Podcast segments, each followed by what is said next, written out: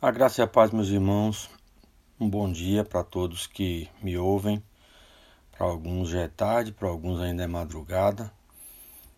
Mas para mim é bom dia, 7h40 da manhã. Estou passando para gravar esse áudio para externar algo que está no meu coração. Hoje é domingo, primeiro dia da semana. Um dia de meditar, um dia de ouvir Deus, um dia de congregar, um dia de participar de algo que é família. É um dia de descanso, um dia de lazer, um dia de preparar a próxima semana ou esta semana que está começando. Eu quero falar um pouco sobre tempo de frustração, porque eu tenho, eu tenho falado agora sobre o tempo. E tem o tempo de plantar, tem o tempo de regar, tem o tempo de juntar, tem o tempo de espalhar tem o tempo para tudo e tem tempos que que não está escrito na palavra é, exatamente da forma que eu estou falando aqui. Tem tempo de frustração. Eu quero externar a vocês aqui é, alguma coisa que tem me frustrado e eu tenho lutado contra frustrações durante muito tempo na minha vida e todos nós lutamos contra frustrações. Esse, essa é uma das nossas guerras que não acaba. Então, por exemplo, eu estou muito frustrado com o sistema judiciário brasileiro. É, apareceu uma ação contra a minha pessoa e a pessoa da minha esposa, Catiel, e contra uma empresa que nós temos que está inativa desde 2011, 2010, quando nós é, paramos tudo para dedicar exclusivamente à obra do Senhor, nós, eu inativei as empresas. Temos três empresas, uma no meu nome, uma no nome dela e uma no nome de nós dois. Mas acontece que o sistema judiciário brasileiro ele é tão podre que não é só lá no Supremo que, que o negócio é podre. Então, escute um pouquinho essa história para você ver se, se sou eu que sou ruim da cabeça. Uma pessoa deve ser endemoniada para fazer um negócio desse.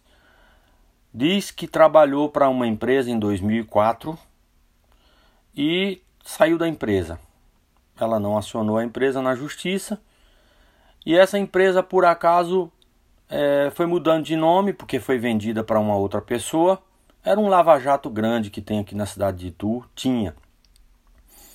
E eu estava procurando alguma coisa para investir o meu capital de giro de forma que eu colocasse um gerente confiável para ficar tomando conta e eu passasse lá uma vez por semana para olhar e administrar e continuar tocando a, a, obra do Senhor à igreja na época que eu estava é, assumindo a igreja. Comprei esse lava-jato. Claro que quem compra uma empresa compra ativo e passivo. Então eu acertei todos os funcionários que tinha na época Paguei todo mundo para começar do zero como funcionário meu, abri a minha empresa e comecei a trabalhar. O negócio era um negócio falido. Eu fui enganado, mas fui enganado. Perdi o negócio.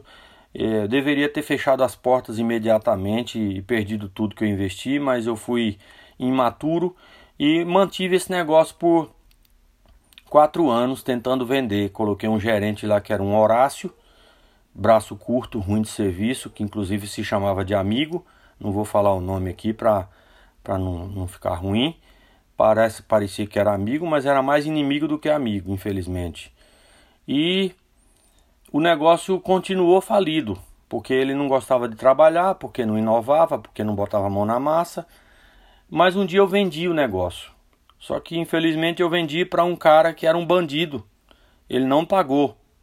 Eu perdi perdi mais um pouco porque eu deveria ter perdido o capital de giro e perdido.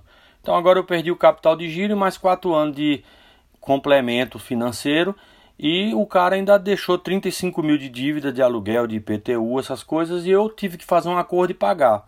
Então perdas e perdas e perdas, muita frustração. Agora vamos voltar para a minha frustração atual com a justiça brasileira. A pessoa disse que trabalhou em 2004 na empresa, saiu, não acionou a empresa, eu comprei o negócio, não a empresa, eu comprei o negócio em 2007, 2006. E acertei todos os funcionários e toquei até 2009. Vendi o negócio em 2009. O cara deixou o negócio é, sem pagar aluguel, sem pagar IPTU, eu tive que ir lá pagar. Ele foi despejado, o negócio encerrou, eu inativei a empresa. Aí essa pessoa que disse que trabalhou em 2004 diz que voltou a trabalhar em 2014. Para quem eu não sei, porque a minha empresa não existia e nem o negócio existia mais, já era um terreno baldio, parado. 2014. Ok, mas em 2014 ela voltou a trabalhar, não sei para quem, para uma empresa que tem um nome lá no processo, que eu não fui atrás. E ela também não acionou na justiça em 2014, 2015, 2016. Agora, em 2019, ela acionou na justiça a empresa para a qual ela trabalhou, a minha empresa, eu e a minha esposa. 2019, eu estava morando nos Estados Unidos e a justiça disse que eu fui citado. Então tem cada coisa louca aqui nesse país, nessa justiça brasileira, que dá vontade de vomitar. Então eu fui citado morando nos Estados Unidos e o endereço que eles colocaram da citação eu não sei onde é. Não é nenhum dos meus endereços e eu não recebi nenhum e-mail, nenhuma carta, nada, nada, nem meu pai recebeu na casa onde meu pai mora, que era a minha casa. É, não chegou nada. E eu estou condenado a pagar 16 mil reais para uma pessoa que eu não conheço sobre um trabalho que eu não conheço e eu fico indignado como que a justiça brasileira aceita um processo como esse, porque dizem que a pessoa tem cinco anos para acionar uma empresa na justiça e essa miserável ela acionou a, a, a empresa na justiça 15 anos depois. 15 anos depois do primeiro trabalho que ela fez e 5 anos depois do segundo trabalho que ela fez, mas esse segundo trabalho que ela fez não sei onde é, não tem nada a ver com o Lava Jato, com a empresa que eu fui proprietário. Então, como não se frustrar? Como não ficar indignado? Como não ter vontade de ir embora do país e nunca mais aparecer? Eu tenho orado e tenho pedido graça ao Senhor, misericórdia ao Senhor, porque o, o meu chamado tem muito mais a ver com o Brasil do que com os Estados Unidos. Mas o diabo ele tem trabalhado de forma a, a tentar me fazer desistir desse chamado, dessa terra maravilhosa que é o Brasil, desse povo maravilhoso que é o Brasil.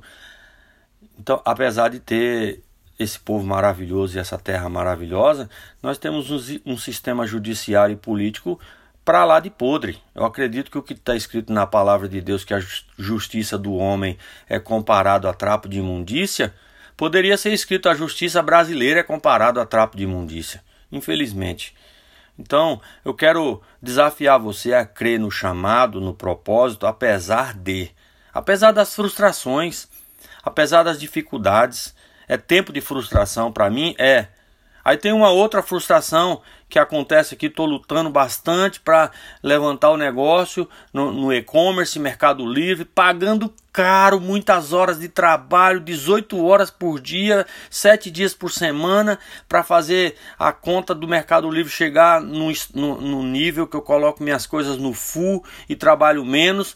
Aí os caras vai e suspende a conta por uma reclamação besta de um besta que comprou uma cueca original da Tommy lacrada e fala que acha que é falsificada. Então é umas coisas assim absurdas que acontece aqui mas eu vou perseverar. Em nome de Jesus eu vou vencer. Estou criando a minha plataforma, já paguei uma pessoa para fazer o meu site, vou divulgar o meu site, vou investir dinheiro na, no, no nosso site, na nossa plataforma, que aí não vai ter nem Mercado Livre nem ninguém que derruba. E essa conta, se tiver que pagar, eu vou pagar, não tem problema. Essa pessoa deve estar tá passando necessidade nesse tempo de crise, ela deve estar tá precisando do dinheiro. É frustração? É mas eu vou passar por cima em nome de Jesus. Eu quero desafiar você, como eu, decida passar por cima e viver o propósito, porque nós somos chamados para ter vida abundante, apesar do diabo tentar atrapalhar. Que Deus te abençoe em nome de Jesus.